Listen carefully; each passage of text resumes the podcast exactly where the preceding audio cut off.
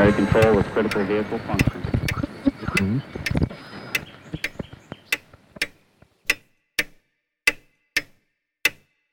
Herzlich willkommen zu Zukunft Denken, Episode 76. Das Thema der heutigen Episode ist existenzielle Risiken. Existenzielle Risiken sind ein Thema, das in diesem Podcast passt, auch weil es eine sehr interessante historische und zukünftige Dimension gibt. Zur Zukunft komme ich später nochmal, aber zuerst vielleicht zur Vergangenheit. Wie in anderen Episoden schon genannt, bitte wie immer auch in die Podcast-Shownotes hineinschauen, gab es auch in der Vergangenheit für die Menschheit oder auch für den Planeten existenzielle Risiken, etwa Asteroideneinschläge, wie wir ja wissen. Aber es waren doch Risiken, die der Mensch weder beeinflussen noch herbeiführen konnte. Also in dem Sinne, dass er nichts groß daran verändern konnte an diesen Risiken. Die Wirkmacht der Menschen oder der Menschheit, der verschiedenen Zivilisationen, war über einen großen Zeitraum oder über den größten Zeitraum der menschlichen Geschichte eine ziemlich lokale. Das ändert sich zunächst langsam mit der industriellen Revolution und dann aber schlagartig ab der Mitte des 20. Jahrhunderts. Die Atomwaffen waren vielleicht die erste Technologie, die so ganz offensichtlich gemacht hat, dass wir nun in der Lage sind, nicht nur ganze Landstriche zu verwüsten, das haben wir vorher schon gezeigt, sondern tatsächlich die ganze Welt. Und auch eine Welt, die weit über uns Menschen hinausgehen. Oder wie Nassim Taleb sagt, wir waren immer verrückt, aber wir hatten nicht die Fähigkeiten, die Welt zu zerstören, jetzt haben wir sie. Zitat Ende. In zahlreichen vorigen Episoden habe ich über Aspekte dieses Themas schon gesprochen, wie gesagt, in den Shownotes etwa Episoden 21, 33 oder 44, aber bitte in den Shownotes nachschauen. Auch Philipp Blom stößt in ein eigenes Horn, wie ich in Episode 44 mit ihm besprochen habe. Er sagt, die Möglichkeit unserer Auslöschung ist etwas Neues. Die realistische Möglichkeit, dass der Mensch sich selbst abschafft, ist etwas Neues. Zitat Ende. Also wir haben gesprochen über die Zeit nach dem Ersten Weltkrieg und dann natürlich auch Richtung Zweiter Weltkrieg Atomwaffen. Das heißt, die Möglichkeit existenzieller Riskenkatastrophen ist keine abstrakte Frage mehr, auf die wir keinen Einfluss haben, etwas Gottgegebenes sozusagen, sondern vielmehr etwas, das wir als Menschheit verhindern bzw. sogar hervorrufen können, wenn wir ungeschickt agieren. Aber beginnen wir vielleicht mal zu konkretisieren, was wir überhaupt unter einem existenziellen Risiko verstehen. An der Universität Cambridge gibt es eine sogenannte Cambridge Existential Risk Initiative, also eine Initiative, die sich mit solchen Fragen auseinandersetzt. Und die verwenden folgende Definition, Zitat. Ein existenzielles Risiko oder auch X-Risiko genannt, ist ein Ereignis, das die Möglichkeit der Menschheit dauerhaft und drastisch einschränken könnte, indem es zum Beispiel das Aussterben der Menschheit verursacht. Zitat Ende. Ein Problem bei Definition aller Art ist oft, dass sie natürlich äh, Aspekte haben, die nicht ganz leicht einhegbar sind und oftmals auch uneindeutig sind. Auch die chemische Definition hat für mich zumindest eine Schwachstelle, nämlich was bedeutet drastisch? Was ist eine drastische Einschränkung? Ich versuche mal eine eigene Definition, die hier vielleicht etwas konkreter ist. Existenzielles Risiko für die Menschheit ist eine Bedrohung, die große Teile des Planeten oder menschliche Strukturen zerstört oder große Teile der Menschheit in einem Ausmaß oder auf eine Weise töten könnte, dass eine Wiederherstellung eines modernen Gesellschaftsniveaus innerhalb eines Zeitraums von Jahrhunderten nicht wahrscheinlich ist. Jede Definition hat ihre Schwächen, aber ich denke, wir haben eine Vorstellung davon, worüber wir in Folge sprechen. Selbst wenn eine existenzielle Bedrohung nicht im vollen Umfang eintritt übrigens, also zum Beispiel könnte man sich äh, denken, ein auf Europa begrenzter nuklearer Schlagabtausch, dann mögen die Auswirkungen auf die globale Gesellschaft vielleicht nicht in einem engen Sinne existenziell sein, aber sie wird doch sehr dramatisch sein. Schließlich sollten wir noch weitere Parameter im Auge behalten, etwa die Zeitdimension, also wie schnell spielt sich das Risiko ab, wenn es einmal eingetreten ist, sowie die Reichweite der Auswirkungen. Also wie weitreichend es die Wirkung zum Beispiel trifft es unter Anführungszeichen nur die Menschheit oder das gesamte globale Ökosystem.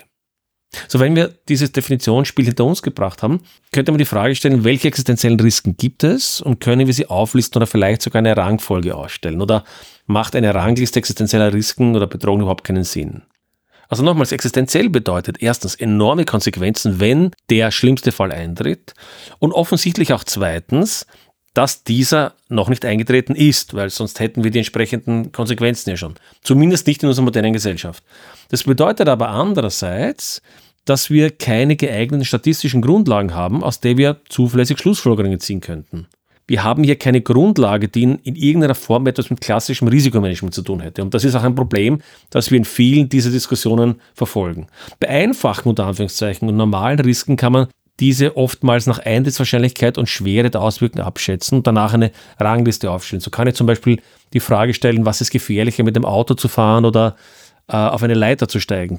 Das lässt sich, lässt sich aufgrund der zahlreichen Vorfälle in Österreich, in Deutschland, in Europa, in der Welt abschätzen und äh, danach äh, eben beurteilen. Aber da wir eben in diesen Dingen nicht über entsprechende Daten aus früheren Fällen verfügen, oder wenn dann viel zu wenige, zum Beispiel Asteroideneinschläge, oder die Quellen nicht belastbar sind, so sind natürlich auch die Einschätzung oder ist die Einschätzung der Eintrittswahrscheinlichkeit sehr vage und in der Regel nur Vermutungen oder wie die Briten gerne sagen, educated guesses.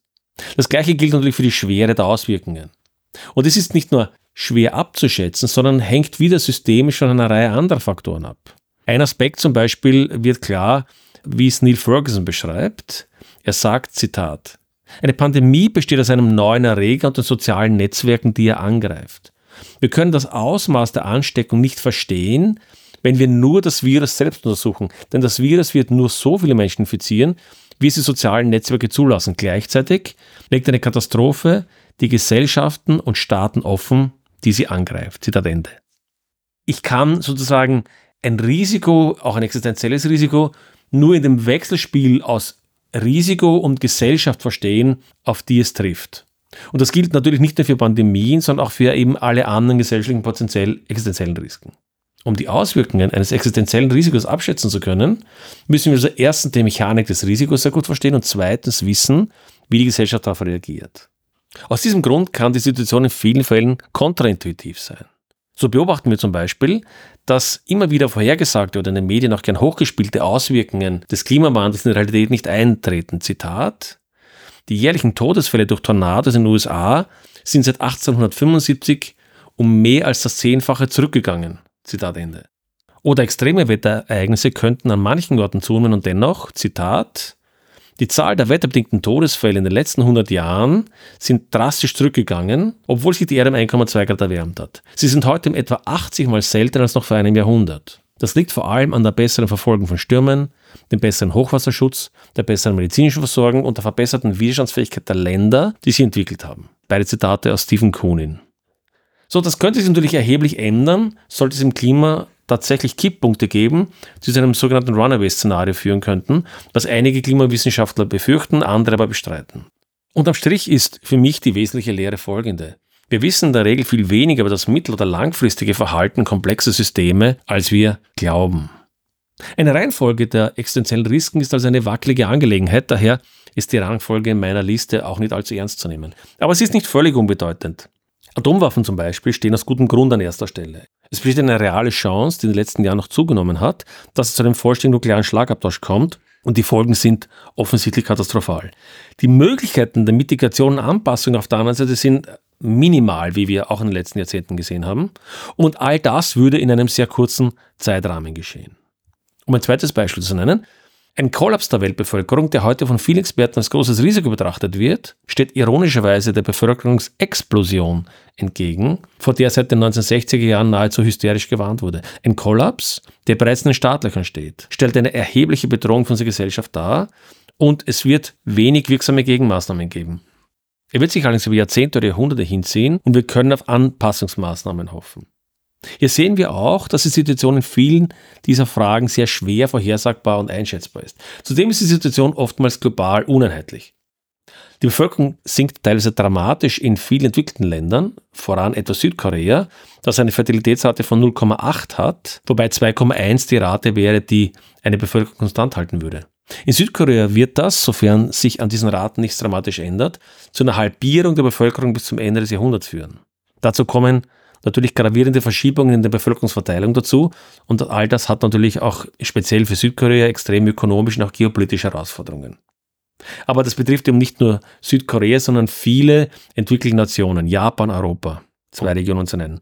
Auf der anderen Seite gibt es noch in Teilen Afrikas sehr starke Wachstumsraten. Die UN etwa nimmt an, dass in Afrika mit einer Verdopplung der Bevölkerung bis Mitte des Jahrhunderts zu rechnen ist wir haben möglicherweise in dieser Situation ein sehr starkes Ungleichgewicht auf der globalen Ebene. Und das wiederum stellt für sich selbst ein Risiko dar. Um ein drittes Beispiel zu sein, der Klimawandel liegt aus meiner Sicht zwischen diesen beiden Problemen, zwischen Kernwaffen und Bevölkerung. Und ist in seiner Mechanik eigentlich sehr ähnlich. Es gibt nicht sehr viel, was wir tatsächlich tun können, um ihn abzumildern, vor allem nicht in einem kurzen Zeitraum. Und die Auswirkungen werden sich wohl über sehr lange Zeiträume erstrecken, was wiederum Raum für Anpassungsmaßnahmen öffnet. Aber die Auswirkungen sind vermutlich weitreichender als ein Bevölkerungszusammenbruch, da die gesamte Biosphäre betroffen ist. Das sind ganz kurz gesagt die Gründe, warum zum Beispiel der Klimawandel in meiner Liste nicht unter den ersten fünf steht. Es handelt sich nicht um ein einmaliges Ereignis, sondern um eine schrittweise Veränderung, die wahrscheinlicher ist als ein Atomkrieg, aber auch mehr Möglichkeiten zur Anpassung liefert. Andere große humanitäre Probleme wie etwa Hunger, Armut oder Malaria stehen ebenfalls auf der Liste. Diese und viele anderen stellen in Teile der Welt eine schreckliche Bedrohung für das menschliche Wohlergehen dar, aber sie bedrohen die Menschheit nicht in einem existenziellen Sinne als Ganzes. Sie sind vielmehr häufig Auswirkungen anderer Probleme. Das heißt natürlich nicht, dass wir nichts dagegen unternehmen sollten, aber es ist schlicht nicht die Frage der heutigen Episode. Systemische Aspekte der meisten existenziellen Bedrohungen verbieten eine naive Lesart in dem Sinne, dass wir die Liste von oben nach unten abarbeiten sollten und erst dann zum nächsten Aktionspunkt übergehen, wenn wir quasi den vorigen erledigt haben. Die grundlegendste Erkenntnis ist vielmehr das Gegenteil. Es gibt nicht ein größeres Problem, nicht einmal drei oder fünf, sondern eine Reihe von Herausforderungen, die eigentlich immer gemeinsam gedacht werden müssen.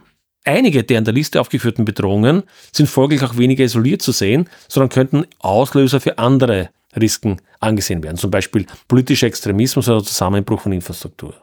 Wieder Zitat von Neil Ferguson. Für jede mögliche Katastrophe gibt es mindestens eine plausible Cassandra. Nicht alle Prophezeiungen können beherzigt werden. In den letzten Jahren haben wir es vielleicht zugelassen, dass ein Risiko, nämlich der Klimawandel, unsere Aufmerksamkeit von den anderen ablenkt. Zitat Ende. Das Leben in einer modernen, komplexen Gesellschaft im Anthropozän hat positive Auswirkungen. Wir sind weiter von der Natur entfernt, sind sicherer und haben einen viel höheren Lebensstandard als je zuvor. Wir sterben nicht mehr, wie Hans Rosling es ausdrückt, im Einklang mit der Natur. Aber sie hat auch negative Auswirkungen, die leider eben existenzielle Risiken zur Folge haben können. Viele, wenn nicht sogar die meisten auf dieser Liste aufgeführten Bedrohungen, sind auf komplexe Weise miteinander verbunden. Das bedeutet, dass wir höchstwahrscheinlich keine einzige davon lösen können, schon gar nicht isoliert. Es bedeutet aber auch, dass wir in den letzten Jahrzehnten unsere Prioritäten sehr häufig falsch gesetzt haben, wie wir etwa an der Diskussion um die vermeintliche Bevölkerungsexplosion oder die aktuellen Investitionen im Bereich der sogenannten Energiewende sehen. Zitat Wir sind immer gut vorbereitet auf die falsche Katastrophe. Aber die Geschichte warnt uns, dass man nicht die Katastrophe bekommt, auf die man sich vorbereitet. Zitat Ende. Wieder Neil Ferguson. Die Konzentration auf die Eindämmung eines einzigen Risikos, zum Beispiel des Klimawandels, kann also andere Risiken dramatisch erhöhen, da, metaphorisch gesprochen, jedes Medikament Nebenwirkungen hat. Würden wir zum Beispiel Just Stop Oil folgen, wäre das ein Garant für eine existenzielle Katastrophe für die Menschheit, wenn man bedenkt, dass 83 Prozent der Energieversorgung der Menschheit von fossilen Energieträgern stammt. In vielen Fällen haben wir nicht nur die Prioritäten falsch gesetzt, sondern unsere Maßnahmen waren so ungeschickt, dass sie das Risiko, das sie mindern sollten, sogar noch vergrößern und auch noch auf andere Risiken eine negative Auswirkung zeigen. Insbesondere auf die, die weit oben auf der Liste stehen. Unsere Aufmerksamkeit nicht nur auf ein einziges Risiko zu richten, ist natürlich angesichts der vorherrschenden Medien- und Politiklandschaft durchaus nicht einfach. Wir handeln oftmals so, als würden wir aufhören zu rauchen, um gesund zu bleiben, aber gleichzeitig Motorrad fahren und mit Wingsuits vom Bergen springen. Wir sollten einen breit gefächerten Ansatz versuchen, unsere Gesellschaft widerstandsfähiger gegen eine Vielzahl von Risiken zu machen. Um hier nur ein paar wenige Aspekte zu nennen. Eine zunehmende Vielfalt, also Diversität, ist häufig sinnvoll, um eine Gesellschaft resilienter zu machen, zum Beispiel in Lebensmittel, in der Lebensmittelproduktion, in Energiesystemen, in Lieferketten oder in der Bereitstellung von Redundanz für wichtige Dienste, etwa Ersatzteile im Fall eines Carrington-Events oder Notbetten in Krankenhäusern und so weiter. Zweitens, Vorbereitung auf Katastrophen mit Notfallmanagement, angemessene Finanzierung von Militär, Entkopplung von Dienstleistungen, etwa Finanzdienstleistungen, damit sozusagen eine Katastrophe nicht von einem Land sofort auf andere übergreift. Schaffung kleinerer, entkoppelter, redundanter Strukturen, die von unten nach oben, also eher selbstorganisierend wirken und nicht von oben nach unten, weil es dadurch dann weniger einzelne Punkte sozusagen gibt, an denen Fehler sich fortpflanzen können. Auch wenn eine Gesellschaft im Allgemeinen wohlhabender ist, das betrifft es im Besonderen die dritte Welt und dann die Länder, die sozusagen zu Wohlstand streben, wenn also Gesellschaften im Allgemeinen wohlhabender gebildeter sind, kann sie sich besser auf kritische Ereignisse einstellen. Und das steht aber eindeutig im Gegensatz zu den Ideen mancher vermeintlicher Progressiver. Dazu habe ich eine eigene Episode gemacht, auch hier wiederum bitte in die Shownotes schauen, Wissenschaft und Umwelt. Auch scheint es wesentlich zu sein, zu versuchen, die positiven Auswirkungen einer geplanten Maßnahme sozusagen pro ausgegebenen Euro abzuschätzen, statt sich nur davon motivieren zu lassen, welche Maßnahme in welcher Ideologie gerade populär ist. Das heißt, die Frage ist, wie viel Nutzen kann ich sozusagen stiften, wenn ich einen Euro einsetze? Ganz allgemein gesagt, eine große Breite, auch das ist Diversität, eine große Breite an Meinungen zulassen, diskutieren und Ansätze experimentell ausprobieren, denn bei komplexen Herausforderungen braucht es unterschiedlichste Ideen und eine breite unterstützende Gesellschaft. Ein gutes Beispiel dafür, das zeigt, wie selbst reiche Nationen auf peinliche Weise versagt haben, ist wohl die Covid-Pandemie. Und auch China einige Beispiele zu nennen. Obwohl Pandemien dieser Art in der Vergangenheit aufgetreten sind und von Experten vorhergesagt wurden, gab es offenbar zu wenig gute Studien darüber, welche Notfallmaßnahmen tatsächlich funktionieren und selbst drei Jahre später ist das Wissen darüber noch spärlich. Wir hatten keine Schutzausrüstung in angemessener Menge vorrätig, nicht einmal für das medizinische Personal. Wir hatten nicht einmal nutzbare Krisenprozesse definiert.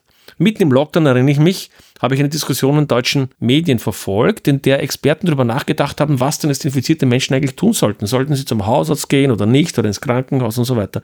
Also da gab es offenbar keine sauberen Pläne, die in der Schublade waren, die ausgerollt wurden. Wir hatten auch keinen klaren, einheitlichen Rahmen für Berichterstattung, für Reporting und selbst Jahre in die Pandemie hinein war die Datenqualität immer noch schlecht. Wir hatten keinen vorbereiteten politischen Plan, wie wir aus politischer Sicht schnell und demokratiepolitisch angemessen zu vernünftigen Schlussfolgerungen kommen und welche Maßnahmen wir ergreifen sollten. Und nebenbei gesagt, Virologen sind nicht die einzigen Experten, die bei einer Pandemie etwas zu sagen haben. Während der Pandemie haben wir es zugelassen, dass Maßnahmen politisiert wurden, statt sie rational zu hinterfragen, verschiedene Meinungen zu berücksichtigen und die Maßnahmen an neue Erkenntnisse schnell anzupassen. Eine brauchbare Vorbereitung wäre übrigens nicht teuer gewesen, vor allen Dingen nicht, wenn man bedenkt, welche Kosten der Mangel an Vorbereitung unserer Gesellschaft verursacht hat. Zudem hatten wir Personen, deren explizite Aufgabe es eigentlich gewesen wäre, genau dies zu tun. Das sollte uns schon zu denken geben. Wir können eine viel widerstandsfähige Gesellschaft schaffen und einige der Risiken abmildern und uns an andere anpassen. Vielleicht können wir diese Risiken sozusagen von existenziellen zu problematischen machen, was schon ein Fortschritt wäre. Um nun zu einer vorgeschlagenen Liste existenzieller Bedrohungen mit einer vagen Versicherung zu kommen, wie gesagt, vorbehaltlich dessen, was ich zuvor gesagt habe. Ich gehe jetzt die Liste durch. Ich habe hier 14 äh, Punkte auf der Liste und Sie finden die auch in den Show Notes, wenn Sie das nochmal durchschauen wollen. Und auch hier wiederum äh, gerne Feedback dazu. Erstens Atomwaffen. Und da meine ich sowohl den freiwilligen, also den bewussten, aber auch den unfreiwilligen Einsatz. Und wir sind schon mehr als einmal sehr knapp an einem Unfall vorbeigeschrammt, der einen äh, Atomkrieg hätte auslösen können oder ausgelöst hätte mit großer Wahrscheinlichkeit. Zweitens, natürliche oder künstlich erzeugte Pathogene, also etwa Viren oder Bakterien, die zu Pandemien führen können, im Besonderen auch in Anbetracht der jüngsten Entwicklungen in der synthetischen Biologie. Drittens, Zusammenbruch kritischer Infrastrukturen oder mehrere Infrastrukturen zu einem Dominoeffekt, etwa ein, ein IT-Ausfall oder Angriff auf IT-Systeme, die dann in weiterer Folge den Ausfall von Energiesystemen verursachen, dann Kommunikationssystem, Mobilität und so weiter. Das hat einfach damit zu tun, dass es moderne Gesellschaft ganz stark von diesen technischen Infrastrukturen abhängig sind und wenn einige vielleicht in Dominoeffekten gemeinsam ausfallen, kann das ganz großflächige und schwer zu handhabende Effekte haben. Dazu gehören sicherlich die Energieinfrastruktur, das Weltfinanzsystem, das extrem wesentlich ist. Würden essentielle Teile des Finanzsystems zusammenbrechen, hätte das massive Auswirkungen auf Lieferketten, auf Handel äh, und so weiter. Informations- und Kommunikationstechnologien, eben auch Lieferketten. Viertens, etwas, was vielleicht viele gar nicht kennen, ein solarer Supersturm oder auch Carrington-Event genannt. Es gibt also Sonnenaktivität, die so stark sein kann, dass große Teile der modernen elektrischen Infrastruktur auf einen Schlag zerstört werden würde. Jedenfalls die, die im Einfluss dieses Sonnensturms stehen. Und es gab diese Dinge ja schon. Etwa im Jahr 1859 gab es einen großen Supersturm, wobei der Schaden damals aus offensichtlichen Gründen begrenzt war, weil es 1859 eben noch sehr wenig elektrische Infrastruktur gab oder fast gar keine. Aber auch im Juli 2012 sind wir knapp daran vorbeigeschrammt. Und das ist übrigens keine esoterische Geschichte. Auch Versicherungen beschreiben dieses Risiko. Zum Beispiel Lloyds, Zitat, ein extremer geomagnetischer Sturm auf Carrington-Niveau ist in Zukunft fast unvermeidlich. Zitat Ende. Zweites Zitat von Lloyds. Die Gesamtbevölkerung der USA, die durch einen Sturm der Carrington-Stufe von einem längeren Stromausfall bedroht ist, liegt zwischen 20 und 40 Millionen Menschen mit einer Dauer von 16 Tagen bis zu ein oder zwei Jahren. Zitat Ende. Jetzt stellen wir uns mal vor, was das bedeutet, wenn 20 bis 40 Millionen Menschen auch nur 14 Tage ohne Strom sind, ganz zu schweigen von Jahren. Und die ein bis zwei Jahre kommen daher, weil so viel Infrastruktur mit einem Schlag zerstört werden würde, dass gar nicht genug auf Lager wäre, um diese Infrastruktur kurzfristig wieder aufzubauen. Fünftens. Außer Kontrolle geratene Automatisierung oder Robotik, also was auch als AI-Risiken bezeichnet wird, aber ich glaube, dass man das allgemeiner breiter betrachten sollte. Vor allen Dingen auch in Kombination mit anderen Risiken auf der Liste. Sechstens Klimawandel, im Besonderen dann, falls es wirklich Kipppunkte gibt, die dann zu einem unkontrollierbaren äh, Klimawandel führen würden. Siebtens Nanotechnologie oder andere Möglichkeiten, die zu einer drastischen Veränderung von Herstellung und Chemie von neuen Substanzen führen würde, diese, die also im etwa zu Nanomaschinen führen könnten, die eine ganze Menge von Dingen auslösen könnten, die wir heute noch nicht kennen und in dieser Form auch nicht kontrollieren könnten möglicherweise. Ist ein bisschen ähnlich vielleicht wie die synthetische Biologie, aber nicht ganz dasselbe. Achtens Bevölkerungskollaps, den ich vorher schon erwähnt habe, beziehungsweise ein starkes Ungleichgewicht in der Bevölkerungsentwicklung. Das ist sozusagen ein bisschen etwas wie eine existenzielle Bedrohung in Zeitlupe. Neuntens Ökosystemkollaps, also das heißt Katastrophe großer Ökosysteme, die vielleicht dann einen globalen Dominoeffekt auslösen könnten. Zehntens, und das ist besonders interessant, in einem Artikel, den ich gelesen habe, ist das auch speziell diskutiert worden, ich glaube aus gutem Grund, und zwar Unknown Unknowns, unbekannte Unbekannte. Also der Punkt, in der in dem Artikel gemacht wurde, war ein sehr guter, in dem Sinne, was ich vorher schon gesagt habe, wir wissen im Grunde so wenig über die komplexen Systeme, in denen wir agieren, dass es ohne weiteres denkbar ist, dass es Risiken gibt, auch existenzielle Risiken gibt, die wir noch überhaupt nicht auf dem Radar haben. Daher sozusagen als noch auf den Top 10 die unbekannten Unbekannten oder die unbekannte Unbekannte, wenn man so möchte. Elf grüne Gentechnik, die außer Kontrolle gerät, also sollten wir, also wir werden in der Zukunft grüne Gentechnik in breitem Maße einsetzen. Was passiert, wenn wir hier Dinge tun, die hier vielleicht da dann zu einem äh, außer Kontrolle geratenen äh, Genveränderung führt? wo vielleicht Schädlinge sich verbreiten oder bestimmte Pflanzen weit über ihr, ihr, ihr Territorium hinaus sich verbreiten, solche Dinge. Äh, was wiederum ein bisschen ähnlich auch mit synthetischer Biologie ist, da gibt es immer gewisse Überlappungen. Ja. Zwölftens politischer oder religiöser Extremismus. Das glaube ich jetzt nicht, dass es per se ein existenzielles Risiko wäre, sondern vielleicht eher in Kombination mit anderen oben genannten Faktoren, etwa Biowaffen oder Atomwaffen oder sowas nicht. 13. Asteroideneinschlag auf der Erde. Ich habe den Punkt so weit unten darum, weil ich eigentlich die Hoffnung oder Annahme habe, dass wir mit der heutigen Technik einen Asteroiden früh genug erkennen sollten, hoffentlich, und da äh, schnell genug äh, Gegenmaßnahmen ergreifen könnten. Und 14 Geoengineering, das möglicherweise gemacht werden wird, um Folgen des Klimawandels entgegenzuwirken und das dann aber vielleicht in, in einer Kette politische oder ökologische Folgewirkungen zeigt, die nicht äh, vorhersagbar waren. Diese Liste ist als Anregen gedacht, dieses Thema zu diskutieren. Ist die Reihenfolge richtig? Wahrscheinlich nicht. Fehlt etwas?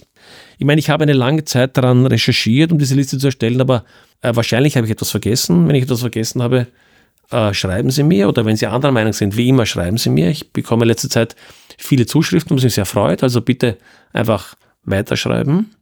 Aber ich glaube, dass diese Auseinandersetzung wichtig ist, weil unser Wissen begrenzt ist und weil es doch relativ viele verschiedene Aspekte sind, auch diese Unknown Unknowns ist ein guter Aspekt, so scheint es klug zu sein, unsere Gesellschaft auf verschiedenste Arten von Auswirkungen und von Risiken vorzubereiten und eben nicht nur auf eine. Man könnte es noch ganz kritisch einwenden, was man fallweise hört. Ist diese Vorstellung existenzieller Bedrohung überhaupt glaubwürdig? Nicht? Es gibt immer wieder Experten, die sagen, dass sich die Menschheit letztendlich als widerstandsfähiger erwiesen hat, als wir immer sagen und wir haben quasi immer von dem Untergang geträumt, was stimmt. Ich habe auch in, dem, äh, in der Episode Apocalypse Always darüber gesprochen. Aber aus der Tatsache, dass wir immer sozusagen diese Apokalypse im Hintergrund haben, bedeutet nicht, dass es heute keine existenziellen Risiken gäbe. Ich glaube, so eine Argumentation wäre kurzsichtig. Äh, es scheint mir zum Beispiel schwer zu argumentieren, dass etwa Atomwaffen keine existenzielle Bedrohung darstellen. Nur weil jemand sechsmal hintereinander russisches Roulette gespielt hat und dabei nicht gestorben ist, folgt daraus ja nicht, dass russisches Roulette jetzt ein sicherer Zeitvertreib wäre. Die verwirrende Tatsache, und das ist wiederum ein sehr interessantes Beispiel, dass Atomwaffen der Vergangenheit höchstwahrscheinlich auch den Dritten Weltkrieg verhindert haben, zeigt, wie komplex die Situation in der Praxis ist. Die Möglichkeit, sich gegenseitig zu vernichten, mag einerseits einen Dritten Weltkrieg verhindert haben, aber sollte es dennoch zu einem Krieg kommen, und sei es auch durch technisches oder menschliches Versagen, wie wir in der Vergangenheit bereits gesehen haben, wäre eben ein solcher Krieg dennoch mit großer Wahrscheinlichkeit von gegenseitiger Vernichtung geprägt. Daran scheint kein Weg vorbeizuführen. Und dieses Paradoxon scheint ein gemeinsames Merkmal vieler moderner Technologien zu sein. die die Kluft zwischen Nutzen und Katastrophe immer schärfer zu machen scheinen. Wir sind also gut beraten, diese Bedrohungen ernst zu nehmen, aber um einen Punkt zu wiederholen, den ich eigentlich erwähnt habe, es ist ein großer Fehler, sich hauptsächlich auf eine Bedrohung der Liste zu konzentrieren, welche auch immer das sein mag, und so zu glauben, wir könnten unser Gesellschaftsrisiko verringern. Das werden wir nicht.